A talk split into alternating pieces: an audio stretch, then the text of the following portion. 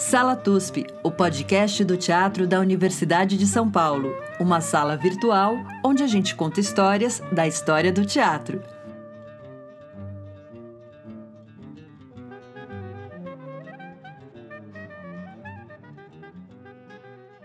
Olá, ouvintes do Sala TUSP, bem-vindos à nossa sala virtual, conversando sobre as teatralidades brasileiras e sobre grandes nomes do nosso país Hoje, um grande, grande. Já conto para vocês, vocês já leram, na verdade, pelo título, mas antes de apresentar o nosso assunto, eu me apresento Maria Tendlau, em São Paulo. Bom dia, Chico Pérez. Bom dia, Maria. Bom dia, ouvintes, diretamente de Bauru, nosso 34 podcast. Quem diria que chegaríamos a 30, 30 números, Nossa. né? Nosso longevo podcast. É, a gente estava brincando aqui que será que vai conseguir chegar ao número das nossas idades? Por favor, nos ajudem. O Chico já me avacalhou, já disse que na dele chegaria, na minha mais difícil. É porque a gente não consegue bater acima dos 100, né? Enfim. Não, não, nem quero, pelo amor de Deus. E hoje a gente está conectados com um lugar que tem fuso horário, dá para acreditar? E nós não nos tocamos que tinha fuso horário, isso que é mais bizarro. E o lugar é no Brasil. Estamos conectados com Rondônia, com Tadeu Pereira dos Santos. Oi, Tadeu. Bom dia, Maria. Bom dia, Francisco. É um imenso prazer partilhar com vocês esse podcast. Nós estamos super felizes. Eu devo dizer que o Tadeu foi uma descoberta assim, muito feliz Tadeu, na verdade, ele é professor da, da Universidade Federal de Rondônia, de História, é, no âmbito do ensino de História, é, mas eu vou apresentar ele pelo currículo, como nós fazemos aqui, já que estamos num podcast dentro da universidade. Nós também fazemos jus aí ao trabalho de pesquisa das pessoas, que é muito importante. O Tadeu ele é graduado é, é, no bacharelado da Universidade Federal de Uberlândia, em História e Licenciatura Plena, pela Universidade Federal de Uberlândia também. Mestrado em História na Universidade Federal de Uberlândia, com especialização em História Africana, Cultura Afro-Brasileira. Doutor também pra, pela UFO, e pós-doutor em História pela Universidade Federal de Uberlândia. Tem experiência na área de História, com ênfase em História do Brasil, atuando principalmente nos temas ensino de História, Grande Otelo, que é o nosso tema, cultura popular, negro, cinema e história, e educação, linguagens urbanas. Ele já trabalhou como professor substituto de ensino de História na Universidade Federal. O FG é de Goiás, é isso? Isso. De Goiás, na região na regional de Jataí. Tá vendo? A gente conhece pouco nosso país, que aflição. Eu peço desculpa a todos. E hoje em dia trabalha na Federal de Rondônia. E o Tadeu se dedicou aí, a gente estava conversando, quase 20 anos aí de vida a estudar uma pessoa que nós conhecemos como Grande Otelo, mas que Tadeu é, investiga até chegar em sua origem, que não se chama Grande Otelo, se chama Sebastião. O, o Tadeu tem uma tese é, de doutorado maravilhosa chamada Entre Grande Otelo e Sebastião, Tramas, Representações e Memórias. Depois a gente põe o link para vocês acessarem. Bom, então a gente já começa assim rasgando. É, você fala de um Sebastião e de um Grande Otelo. Quem, quem é Sebastião? Sebastião é um negro que nasce no interior de Minas Gerais, no início do século XX, numa sociedade marcada pelo racismo e preconceito. É, ele é criado por uma família de negros que frequentava a Umbanda, o Candomblé, na região. Ele tem uma, é, ele passa, ele nasce. Na verdade, é, existe três formas de explicar. Existe uma confusão e relativa a, a, ao nascimento do, do, do Sebastião. Né? Uns vão dizer que é 1913, outros vão dizer que é 1915, e outros vão apontar que é 1917. Né? É, em contato com uma, uma, imensa documentação que eu tive a oportunidade de conhecer ao longo desse, desses 20 anos de pesquisa, o próprio Sebastião afirma que nasceu em 1913. Só que eu tive contato com a ata de batismo, que é a qual o próprio Sérgio Colabal utiliza no, no, no, na biografia dele. Né? O professor quando teve, no, no, em 2005, 2006, mais ou menos, ele teve em Uberlândia, teve contato com o meu trabalho, e ele faz uso da, da, da, da, da ata de batismo. E nesse movimento, o Sérgio Cabral faz uma interpretação que ele afirma que é 2017, mesmo eu dizendo que no período que o, o Sebastião foi registrado, e aí nós vamos considerar esse, os processos de transição da República, da, da, da, da abolição da escravidão pra, para a República, não havia uma precisão de formas de registro. Então, nesse sentido, as paróquias que ficavam registradas. E ele foi batizado em 2017. A ata, em momento algum, afirma que ele nasceu em 2017. E nesse intercruzamento de documentações, há uma possibilidade que ele diz assim: as pessoas que me conhecem, da, dos familiares, diz que eu nasci dois anos mais velho, que seria a, a, a data que costumeiramente nós conhecemos, que é 1915. 18 de, de outubro de, de 1915. Ele vai dizer assim: na minha conta é dois anos mais novo, que seria dois, é, 1913. Né? Então, ele é um sujeito que. É, o Sebastião é um sujeito que se constitui na Umbanda, ele tem uma experiência na Umbanda, ele é batizado na Umbanda no início do século XX, ele aprende a, os preceitos do, do terreiro, do, do, do candomblé e, e, e, da Umbanda, ele vai carregar com ele isso. Então, até de 1915, é, se tomarmos como a data que, que nós costumeiramente conhecemos, que é o de nascimento, que é, 15, é 18 de, de de outubro de 1915, ele vive em São Pedro de Uberabinha, que era o, o primeiro nome de Uberlândia, hoje atual Uberlândia. Nesse espaço, o, o Sebastião vai construir uma relação é, com, com, com, os terreiros de Umbanda, com o prostíbulo da Maria Cobra, é onde ele aprende a, dar, a fazer as primeiras experiências artísticas, a incorporar os ritmos do, do, do, do machixe, e outros estilos. Ele tem uma relação com o circo de, de cavalinho, uma relação com o teatro central da cidade e tem uma relação com a estação mogiana.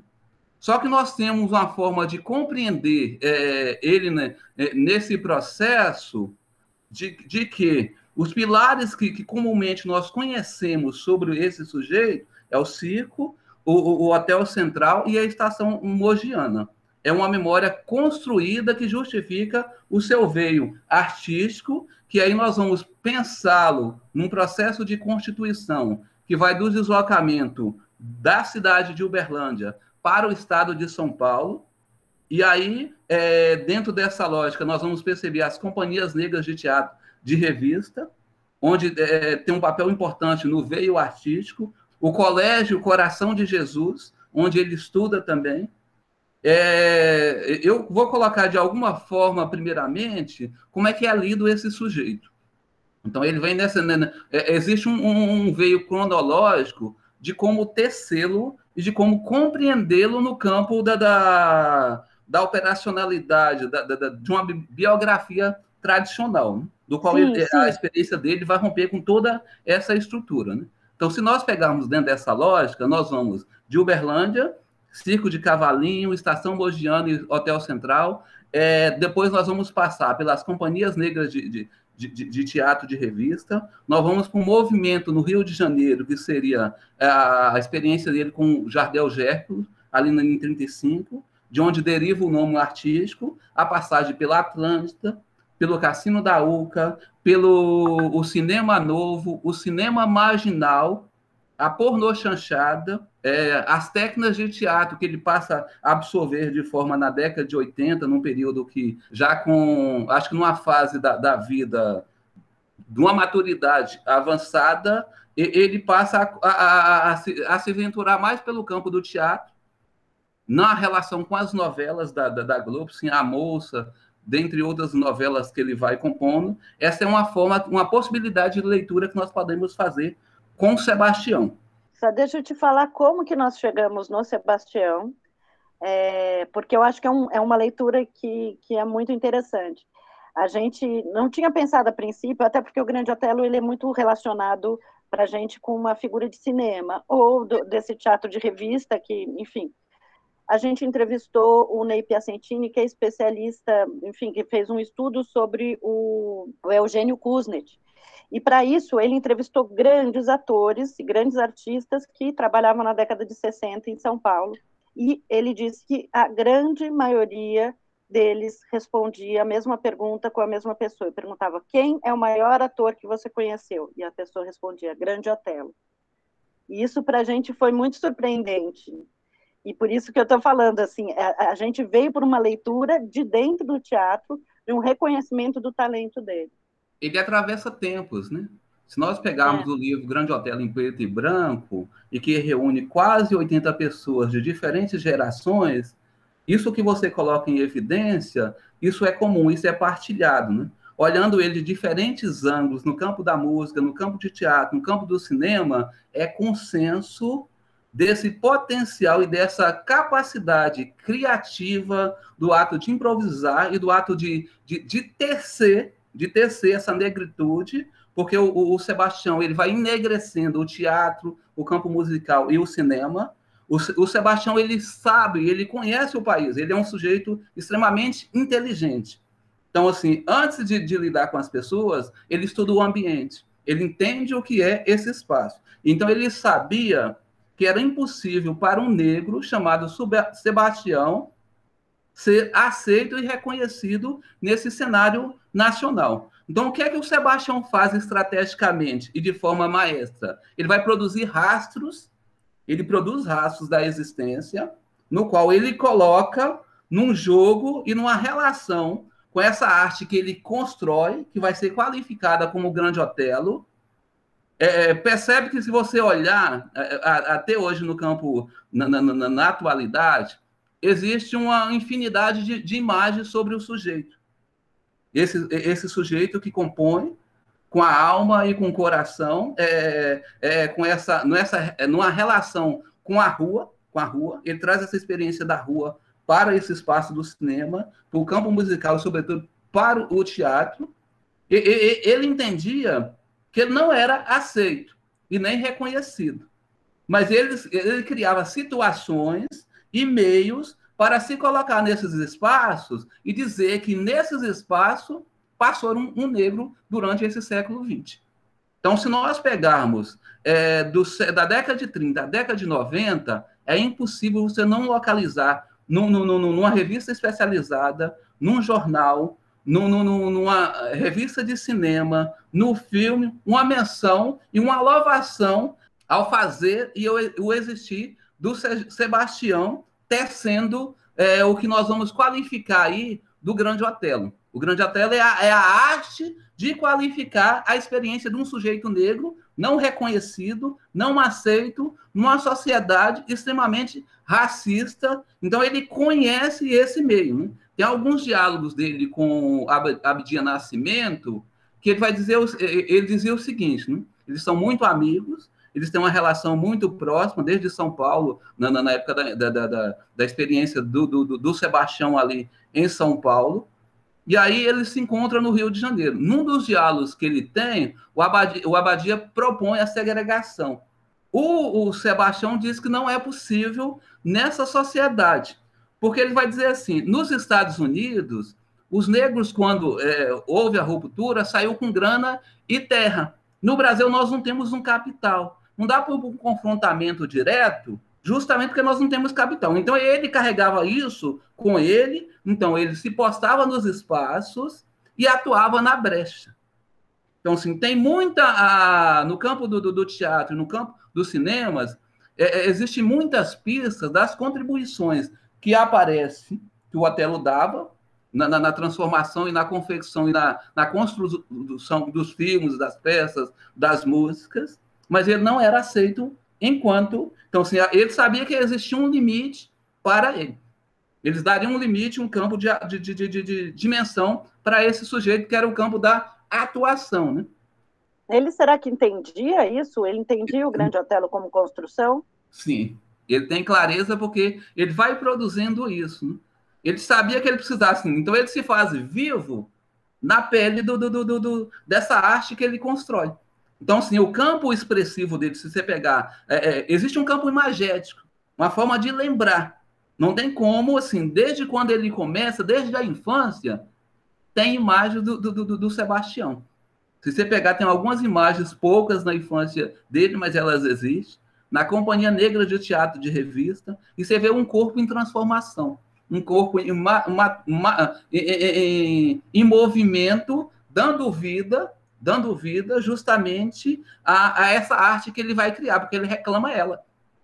Ele passa a vida inteira porque ele espera, ele espera que no pós-morte, que ele seria lembrado enquanto um sujeito e não como um produto cultural. Isso aconteceu, Tadeu? Ele, foi, ele é lembrado como sujeito? Não, nós temos um, um, um, uma seara aqui de, de produzir os silenciamentos. Né? A gente fala muito sobre isso aqui, sobre construção de memória e silenciamento. Por isso que eu acho extremamente importante esse seu depoimento. Assim para além da capacidade de análise teatral do trabalho dele, eu acho que essa esse seu, a sua abordagem é o que mais interessa a gente. Como que se produz esquecimento e como se produz esquecimento se construindo uma imagem que não é real.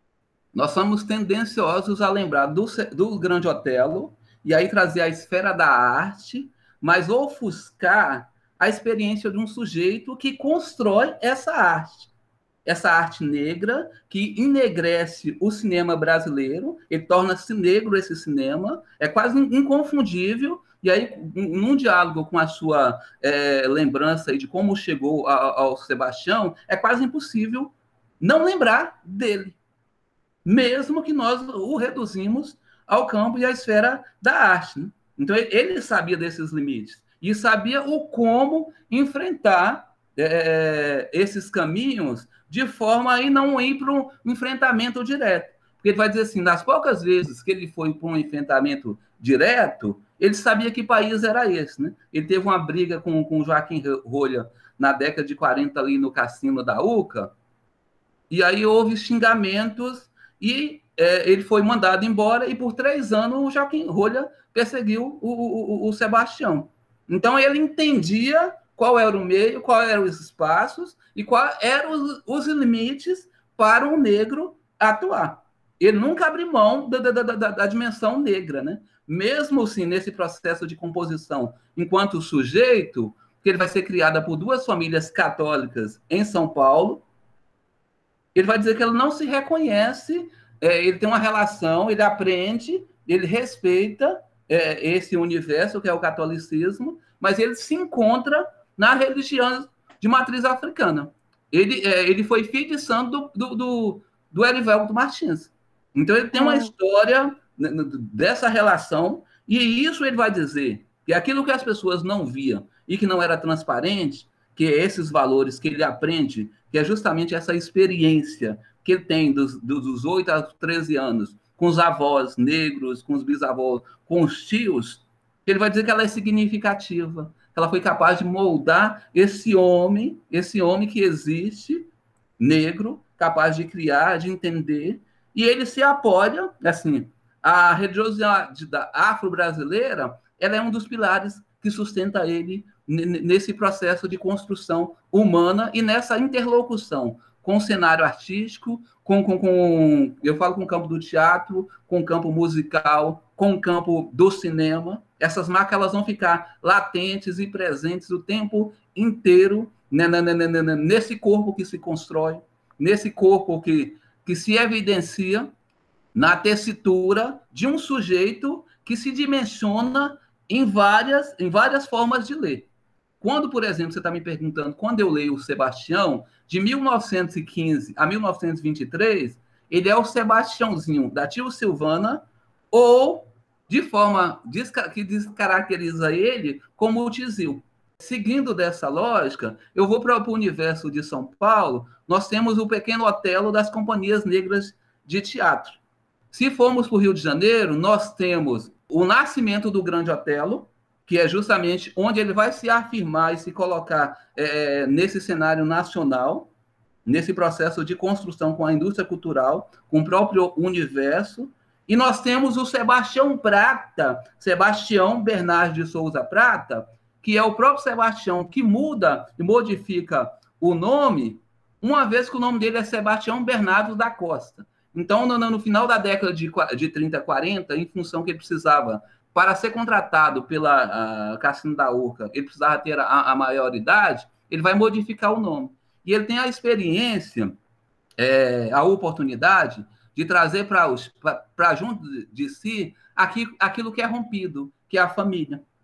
Ele traz no campo da memória é, o sobrenome da mãe e o sobrenome do pai. Então, como que é essa história da família dele? Porque ele passou por várias, né? Sim. Quando eu comecei a ler e, e até chegar, de fato, numa família que, que atuava como circense. Minimamente, três famílias ele convive. Existem várias explicações e o campo da memória e o campo da, da disputa entrelaça elas, né? A primeira é, é, a família que a mãe trabalhava em, em, São Pedro de Uberabinha, que é a família dos Freitas, e que de alguma forma ele tem uma relação com ela, né? Mas é apresentado como se essa família criasse ele. Ela não criou ele. Ele convivia nesse espaço. Quem cria é a avó, a bisavó tia Silvana e o tio e, e o tio Batião, e o vô Batião, que vai criar esse, esse sujeito. Né? Então, ele morava num, num bairro é, periférico da cidade, chamada Tabocas, e lá tinha um prostíbulo da Maria Cobra.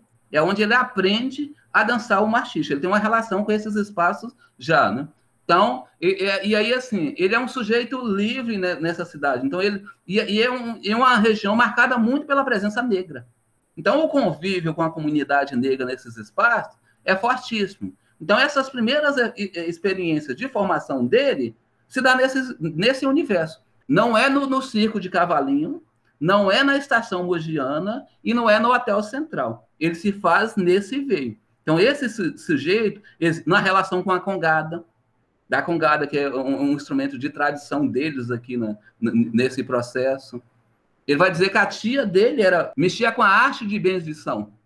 Ela era conhecedora do, dos preceitos da, da religião do candomblé da Umbanda. E isso vai marcá-lo é, significativamente. E aí nós temos uma disputa pelo campo da memória, que é de dizer que o Sebastião fugiu. Ah, existe uma, uma seara de, de disputas e de entendimento do, desse Sebastião, que é extremamente inteligente, e, e, sabia do que essa cidade de, de Uberlândia era capaz de fazer com a imagem dele, para projetá-la no cenário nacional. E aí nós criamos que ele não fugiu, ele foi doado de papel passado, né? Foi doado para adoção, é isso? Isso. E aí, para essa companhia, é, nesse primeiro momento, para a companhia, para as pessoas, era uma cantora lírica, a Abigail de Parecis, estava aqui, passou, ele fazia alguns pequenos trabalhos no, no, no circo, ele se encanta pelo trabalho dele, é, quando criança, já vê essa potencialidade nele ali, desperta o, o, o interesse, vai até os avós, os, a, autoriza, a mãe também autoriza, porque nesse processo, se nós considerarmos, ele não conheceu o pai. Ele não conheceu o pai, ele tem a, o contato com a mãe e depois um irmão que chama Francisco Pinto, que é quase da mesma idade de, dele também. Então, se elas não tinham, imagina pensar no início do século XX, uma mãe negra com dois filhos no espaço urbano no interior de Minas Gerais, na, na cidade. Então, ela é obrigada. Você é, você é de Uberaba? Você, você nasceu em Uberaba, Tadeu? Não, eu nasci, eu nasci no interior de Minas Gerais, em Almenara, no Vale do Jequitinhonha. Eu vou ah, para tá. eu vou para lá estudar nos anos 2000 e a partir de 2001 eu começo a, na verdade, o meu trabalho é, investigativo ele deriva de umas experiências que eu vivenciei no interior da universidade. Eu venho de outra região, e aí, assim, eu por 15 vezes eu fui parado no interior da, da universidade, e as pessoas me perguntavam o que, é que eu estava fazendo nesse espaço. E aí eu tenho um professor que era o Nilton D'Angelo, que trabalhava é, com questão da cultura, e era o meu primeiro ano na, na universidade. Eu estava voltando do doutorado e eu tive contato com a tese do Newton. E lá tinha uma, apenas uma página uma página que, que, que falava do, do, do, do Grande Otelo e o, e o preconceito. E aquilo me, me despertou um interesse, nasceu um interesse de tal forma que eu comecei a pesquisar o que existia no cenário nacional sobre o Sebastião, quando eu percebi que não existia nada. Existia uma bibliografia que era do Roberto Moura, que é uma, é, são 60 páginas, ele foi próximo do, do, do Sebastião, e ele teve a oportunidade de, de, de fazer, é, é, mas não existia nada. Então, isso passou a me incomodar. Eu me perguntava por que, que as pessoas dizem que é o maior artista, que é o túmulo mais visitado da cidade, e não uhum. existe nada. E aí começa o meu processo de tentar entender o que é esse movimento, o que é isso. A cidade é muito, sempre foi muito racista, né? A, a cidade, eu estou falando uma generalização, óbvio que não estou falando de indivíduos específicos, mas existe um histórico racista. E, e aí existe essa disputa entre, ó, oh, nosso filho pródigo é negro, e agora? Como é que a gente resolve isso? É, é, é justamente. Como ela não tem ninguém de expressividade no cenário nacional, ela vai tentar fazer desse sujeito negro o filho da localidade, porque ela quer, de qualquer forma, ser visualizada, ser visibilizada no cenário nacional. Então, ela vai ter que submeter um processo no qual ele entende perfeitamente e não permite que ela faça esse tipo de uso da imagem dele. Então, quando ele está dizendo assim, ah, eu tenho uma relação com o Uberlândia, ele está dizendo dessa Uberabinha, desses oito anos que ele passou, dessa população negra que foi suporte, que deu vida a essa arte negra, de, de, dessa família é, negra que ele traz no ombro, que é o pai que ele não conheceu, quando ele, ele, ele diz assim, Sebastião Bernardes de Souza Prata. O Prata é em função desse lugar que o pai trabalhou.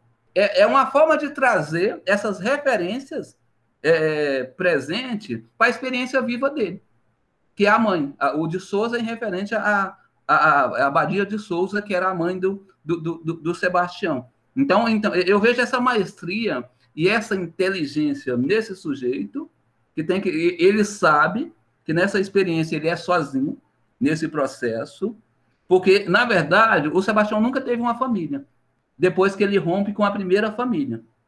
Ele, ele estava no espaço de família dos outros, que ele era um agregado mesmo sendo tratado bem na família dos Queiroz, que é, é, é, a segunda família em São Paulo, é onde ele teve a oportunidade de, de, de, de experienciar a própria experiência infantil. Por lá ele não foi explorado, ele foi assim, ele teve a oportunidade de estudar, de brincar, de, é, em função da, da, das peripécias dele e dos contrastes que ele vivia. Ele teve que ir, vi, vivenciar um, no colégio Coração do, no Liceu Coração de, Jesus, uma escola de elite, onde ele é, pôde afinar o inglês, o espanhol, o francês, desenvolver habilidades artísticas, tinha teatro interno, mas a experiência com a Abigail, que é a quem levou ele de, de Uberlândia, de Uberabinha para São Paulo, ela não é bem vista. É, ela é cheia de maltratos, né? Porque ninguém pergunta como é que uma criança negra vai para São Paulo, vai para São Paulo, e aí nós vamos pensar o campo humano, o campo do, do constituição do sujeito, é levado por uma família, no qual a outra resolve ir para a Itália, vai entregar ele para um abrigo de menores, ele passa a viver na rua, ninguém pergunta como, como é que o psicológico dessa, dessa criança vai sendo formada. E como é que é essas, esse, é, é, esse jogo de deslocamento que ele faz? Uma família materna vai para a família da Abigail, depois vai para a família do outro. Ninguém pergunta como é que fica essa criança em formação e como é que ela começa, consegue sobreviver a toda essa violência que, a, que, que foi submetida. Gente, é, é muito, muito forte, né? Muito forte mesmo. E você acha que, é uma pergunta especulativa agora, mas era talento natural? Era talento natural, era sobrevivência ou foi a prática que ensinou ele a Eu acho que ele junta as três coisas. Ele junta as três coisas porque, além do talento, dessa especificidade, ele precisava ter sabedoria e inteligência para sobreviver nesses, nesses espaços. Então, quando ele está dizendo para o Abdias Nascimento que não dá para ir para um enfrentamento direto e que o país é, é, e que no, no, no Brasil as coisas se dão em outra lógica, e aí ele entende que, assim, são comum na documentação que eu trabalhei dizer assim, eu preciso morrer trabalhando. E aí eu fui entender o que significava morrer trabalhando. Ele precisava é, se perpetuar no tempo para entrar para a área da memória, para o campo da, da lembrança. Ele precisava, de qualquer forma, era o desafio dele se manter vivo a, a, a, até a fase final, justamente para dizer assim, ele precisava deixar os rastros da sua existência. Então, ele vai produzindo rastros, né? Para dizer assim, por aqui teve um negro. É, é a possibilidade de outros negros transformar esse, esse ambiente. Mas ninguém pergunta qual é o preço que esse sujeito vai pagar para, para, para fazer isso nesse processo. Né? É, é, o Otelo, assim, é, ele, ele, teve sempre um desejo que era constituir uma família. Então ele vai lutar com unhas e dentes o tempo inteiro. No Rio ele casou três vezes. Né? A primeira lá que foi com foi trágico, teve um, um, e isso arrebenta com ele. A segunda é com a Olga e a terceira é com a atriz Josephine Ellen, né? Mas ele vai ele vai se voltar vai dizer assim, eu sempre estive só, né? Ele fazia as relações, ele entendia como é que as pessoas o tratavam. Né? As pessoas não o valorizavam e reconheciam. As pessoas apropriavam do trabalho e aí ele tinha que submeter num jogo e num processo de uma lógica que era diferente, a ausência de empresário, isso naquele movimento ele que fazia diretamente as negociações, e era a luta pela sobrevivência. Ele entendia, as pessoas falam assim, o Sebastião era um boêmio. Para além da boemia, o Sebastião entendia que se não estivesse no meio da boemia, ele não teria um próximo trabalho. Porque na boemia era onde as coisas aconteciam. E ele precisava fazer-se lembrado. Sim. Então ele vai dizer assim: nunca houve, é, para ele nunca houve trabalho menor. Tem uma história de Piracicaba, né? Que ele saiu do hospital para ir se apresentar em Piracicaba, porque falou: não posso parar de trabalhar. Eu achei curiosíssimo. Eu morei em Piracicaba. Piracicaba também é uma cidade com uma população negra muito expressiva, os grandes atores negros e diretores negros de lá, mas extremamente racista, como cidades do interior dentro do que você está falando, me faz lembrar uma coisa muito interessante. Se você fizer uma pesquisa na internet, você vai notar que existem muitos espaços de teatro ou ruas que levam o nome desse sujeito, mas não há um trabalhar da memória desse sujeito. É como se eu sorreguesse esses espaços, mas não desse um tratamento adequado a esses movimentos pelo significado que ele ocupa. Né? Na verdade, ele, é, dentro dessa maestria, nessa luta pela sobrevivência, ele ocupa lugares que não era permitido aos negros. Imagina aí que nós temos um negro que ficou mais de 60 anos de evidência no cenário nacional, nos mais diversos meios de comunicação do país.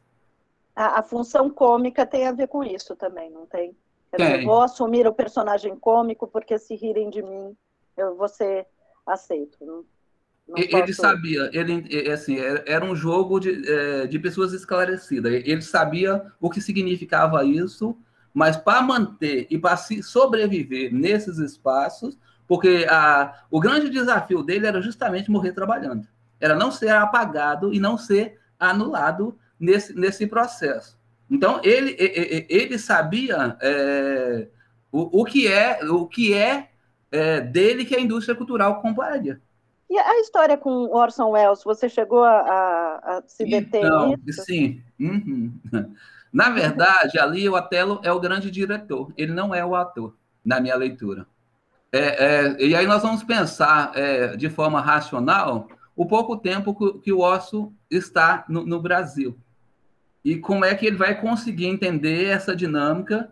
É, e, e, ele te apoia. No, no, o Otelo não se faz apenas um ator, é, é, há um processo de negociação, mas se você olhar por um outro, um outro lado, é a questão do jangadeiro, da, da, da, maestria, você vai ver como é que o Otelo vai, vai, vai construindo é, um, um, roteiro, uma proposta para o Osso, Osso Wells, né?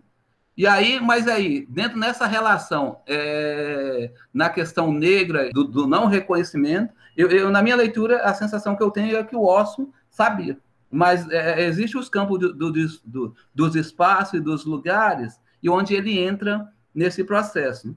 É tanto que o Osso é, faz questão de, de, ressaltar que ele era um, é, um gênio. Mas a genialidade não é só era pela arte de atuar, mas era pela arte que foi roubada do sujeito, porque nesses espaços de constituição nunca permitiram e nunca deram o direito que o, que o Sebastião, por isso que assim, eu tenho um capítulo na tese que chama Os Cacos. E eu fui recompondo como é que o, o Otelo vai atuando na brecha e vai modificando os roteiros, os espaços. Porque tinha uma, uma acho que talvez, assim, aí não é, não é a minha área, eu acho que a área de vocês, aí vocês transitam bem. Né? A, a, relação do diretor com, com, com, o ator, como é que era isso lá, lá atrás? Né? O campo da, do, do, do arte, do, do criar, do improvisar, que ele traz muito para é. dentro.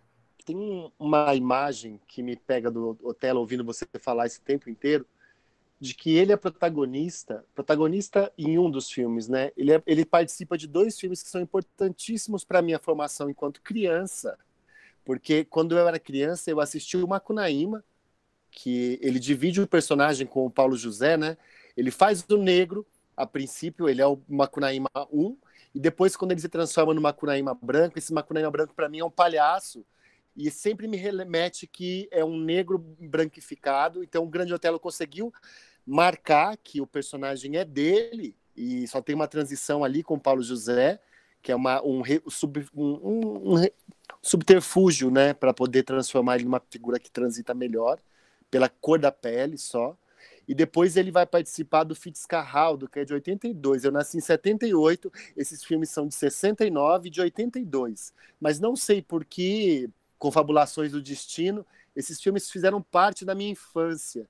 E eu olhava para o Grande Otelo e eu imaginava ele como uma figura inteligentíssima e maravilhosa, porque ele pinta, primeiro, o grande herói nacional, que é o, Macunaíma, e depois, no Fitzcarraldo, ele faz uma figura pegada ao passado, porque ele é o, o Fitzcarraldo é o, o Herzog que dirige, né, com, com o Klaus Kinski, mas ele é o chefe da estação de trem que permanece é, na, no posto, mesmo com a estação de trem destruída e acabada e comida pela floresta, ele ainda permanece como uma figura que man, tenta manter o passado de glória.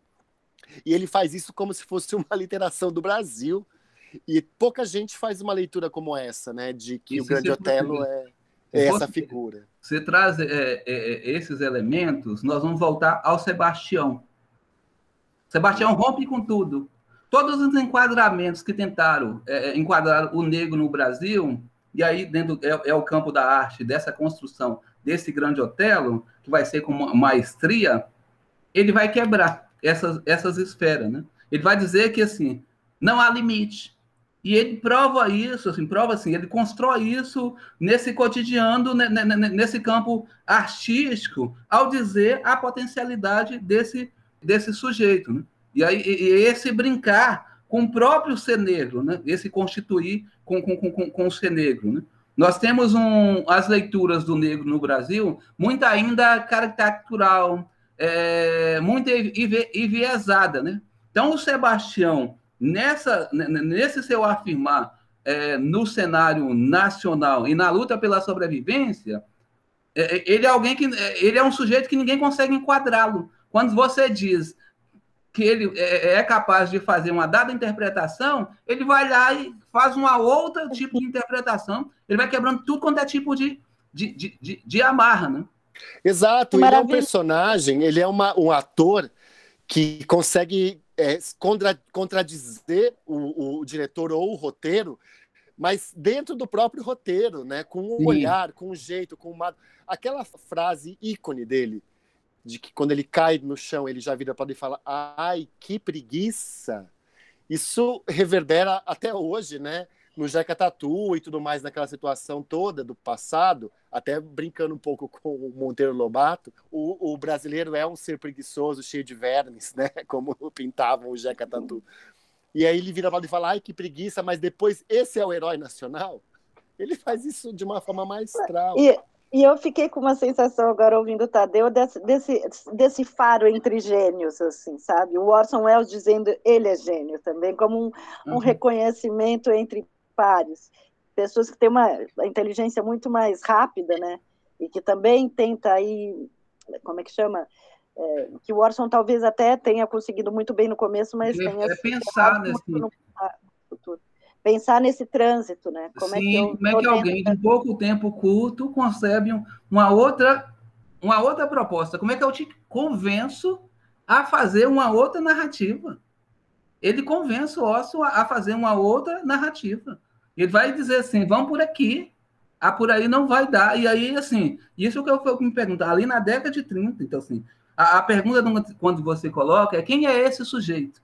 Como é que ele se constrói, como é que ele perpassa por esses diferentes espaços, lidando com essa sociedade racista e preconceituosa e consegue ficar em pé. O que, o que é que esse sujeito tem internamente? Porque é, quando você me fez o convite, eu fui olhar é, um, alguns materiais que eu tenho e eu não fui ler, eu fui ler as, as imagens, né? Como é que esse corpo fala, como é que esse semblante diz, o olhar, o, essa lógica de produzir com o corpo, com a alma e, e, e fazer essa mensagem chegar. Porque ele faz a mensagem chegar. É, é, o que ele está fazendo assim, ele vai lá, quebra o roteiro, cria um outro roteiro dentro do roteiro e não perde a sintonia, e só, e, e só refina o material. E o que, que ficou de legado? Quer dizer, do, de tudo que ele tentou construir em vida, o momento em que ele falece que não pode mais trabalhar e não pode mais nos desafiar com a sua imagem, o que, que fica? Fica é... esse desafio para nós, daquilo que você falou, da gente revisitá-lo, da gente. É... é, é um legado. Ele produziu, ele existe, ele, ele é real, ele tem uma, uma seara documentar enorme, e aí é justamente romper é, é, é, é esse legado, entendendo enquanto homem, enquanto sujeito, e não como um produto. E ele está dizendo assim: essa estética é minha, eu criei essa estética, eu dei vida a, a isso que vocês conhecem e chamam como Grande Otelo, mas vocês não me conhecem. Dê o direito a me conhecer enquanto sujeito homem, enquanto sujeito negro, que se fez no campo da política, no campo artístico, no campo do cinema, que foi pai, que tem famílias, que existe, ele não é do nada, ele não é uma, uma criação abstrata, ele, ele era de carne e osso. E essa alegria que contagiou esse Brasil ao longo de, de um século, quase um século da sua existência, ele está dizendo que ela, ela, ela, existe uma razão de, de ser e de se constituir. É desse sujeito negro que rompe, que quebra, que não se deixa aprisionar, que traz uma alma, é, uma, uma, não é, talvez não seja uma essência, mas a, a humanidade. Né? É, eu acho que é esse gesto de humanidade que ele está dizendo assim. Existe, me encontre na humanidade, né? É, é, como se dissesse assim: a minha humanidade precisa de, despertar a sua. Né? Então, é, é, é, é como ver, é como ler. É um país que precisa é, é relê-lo de outras formas, de outras, de outras maneiras, para perceber a beleza do, do, do, do, da, da, do que a arte oferece. Né? Essa arte Sim. que é viva, que é, é, é, eficaz e que a cada vez vai nos. É, assim, nós vamos para um processo de embrutecimento. Né? Então, assim, esses 20 Sim. anos que eu é, trabalhei com esse sujeito, e eu parti dessa ideia do grande Otelo, mas eu também não via um palmo à minha, à, à minha frente, depois que eu termino o doutorado, que eu paro, é que eu vou perceber. Eu levei 20 anos para perceber esse Sebastião. Que lindo. Muito, muito forte isso. A gente falou antes de começar, e eu falei, eu te explico, eu te explico no ar, é, que é, é, para mim me vem três figuras que são essenciais para o teatro brasileiro. É, o Grande Otelo não, não se, ou Sebastião, melhor dizendo, ele não se limita ao teatro, mas para o teatro brasileiro existem três figuras muito importantes. Uma que a gente já fez um programa, que é a Ruth Escobar, estamos aqui conversando sobre Sebastião, e a outra pessoa, Anderson Gonçalves, e são três pessoas que não se encaixam muito em nenhum tipo de, uh, de escaninho, e que têm um processo de vida e arte muito junto, né, as duas coisas, o tempo todo em confronto com uma negação inicial, assim, eu acho isso muito interessante, né, como eu me coloco na contramão e, na, e pela não aceitação eu me coloco para ser aceito, né, é, por motivos diversos, a, a Ruth por ser mulher e, e por ser uma filha, uma filha de pai desconhecido, é, a, a Dercy por todo o seu impacto como, como uma artista que não levava a sério esses, esses limites da, da decência, vamos dizer aí, colocava, afrontava isso como mulher também, e ele como negro. Então, não sei, dá vontade de, de fazer um, panteão dos, dos, dos, marginais. E aí você me falou, Maria, dentro da sua fala, que você me perguntou lá, o que que deixa de ligado? A sensibilidade e a humanidade, que não deixou perder. Ele vai dizer assim, a minha negritude, ela nunca morreu, ela sempre esteve viva, e ela sempre foi o meu suporte. É por isso que eu volto, que ele traz na, na, na mãe e o pai para perto e a família essa família que ele tenta reconstruir, que é incapaz, porque ele perde a família, ele rompe com a família ali, vai viver com outras famílias, tenta constituir uma família, e ao final diz assim: Eu sempre estive só. Mas dentro dessa solidão, desse, desse fazer só, em função dessa violência. É, é Olha um que loucura essa imagem de família também. Daí você é historiador, eu não sou, mas enfim essa imagem da família do agregado, que é a grande imagem brasileira, né, que o Machado de Assis coloca, enfim, e que é o agregado porque é o, o, prata da família em que o pai trabalhava, ou seja, era uma escravidão que não, não havia terminado, que está terminou hoje, não terminou ainda, né? E aí você falou, é, é, com, acho que você me faz lembrar o que ele diz para o Abdias, né? Isso aqui é ainda um país escravocrata. Você quer com um enfrentamento direto, eu, eu eu vou ser morto, eu vou ser esmagado. Eu não tenho como fazer esse tipo de enfrentamento. Eu preciso criar outras vias, e aí eu acho que a sabedoria, a inteligência, a maestria, justamente para entender. Ele sabia qual era o propósito, onde ele queria chegar, que era morrer trabalhando. Ele vai enfrentar tudo e todos para se manter vivo. Então ele diz assim: o artista não tem trabalho menor, não tem trabalho isso, não tem trabalho aquilo.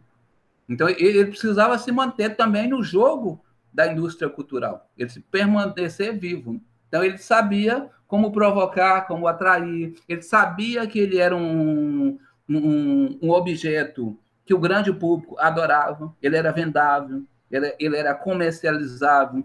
Não, não, não dá nem para explicar o, o, o, o que é essa maestria de, de, desse sujeito. Quando você vai é, é adentrando ao universo dele, vai conhecendo ele, né? Tanto que ele só fala da religiosidade afro, na década de 70 mais aberta.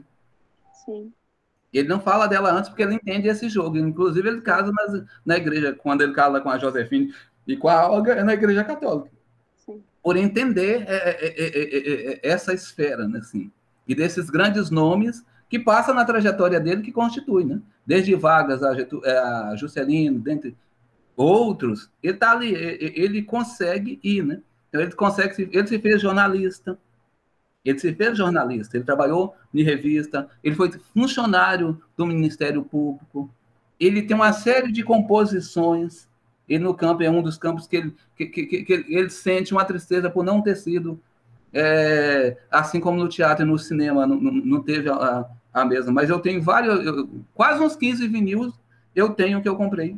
Revista eu deve ter quase umas, é, mais de 700 que eu fui comprando ao longo de, desse percurso. Né? E aí eu fui adentrando, porque quando você falou da questão da memória, dificuldade, porque o, o, não foi fácil. Em Uberlândia, o que eu encontrei? Uma pasta de jornal com cinco ou seis recortes de jornais que falava sobre a morte. E aí eu tive que passar toda aquela documentação do arquivo para encontrar as páginas e o que é, por que essa cidade não falar. De fato, existem matérias produzidas, mas eu fui é, como se tivesse que escavar nesses, espaços. Né?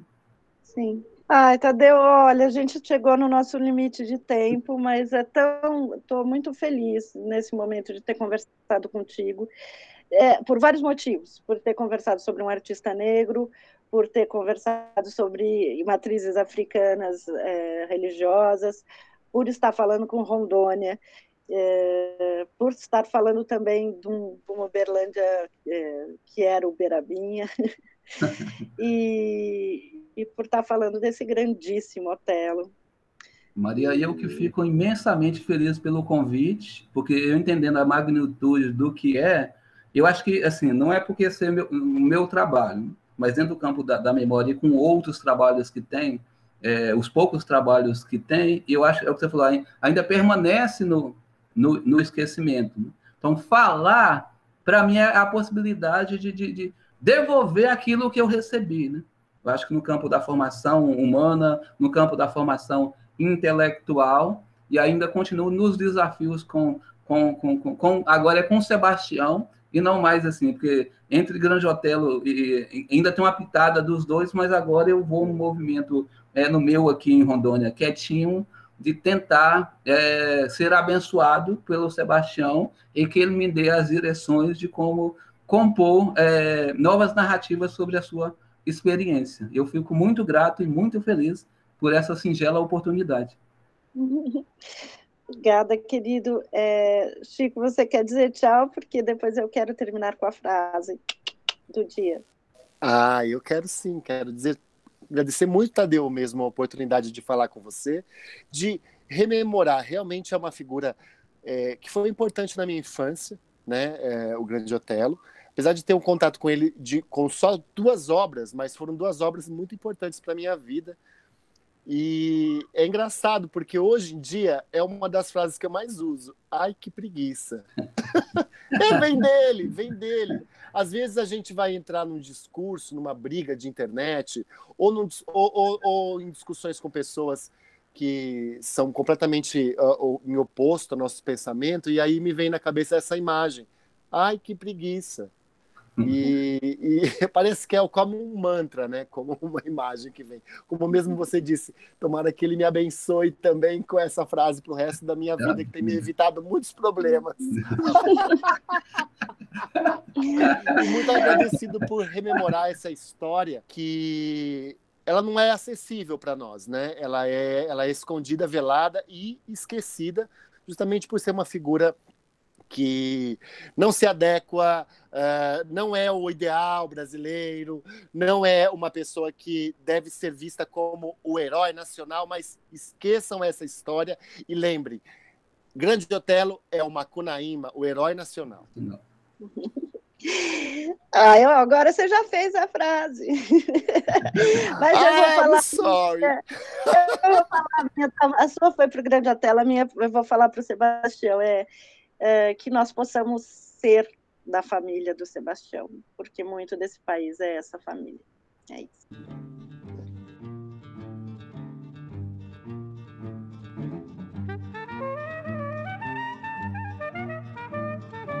Esse foi o Sala TUSP. Sala TUSP, o podcast do Teatro da Universidade de São Paulo.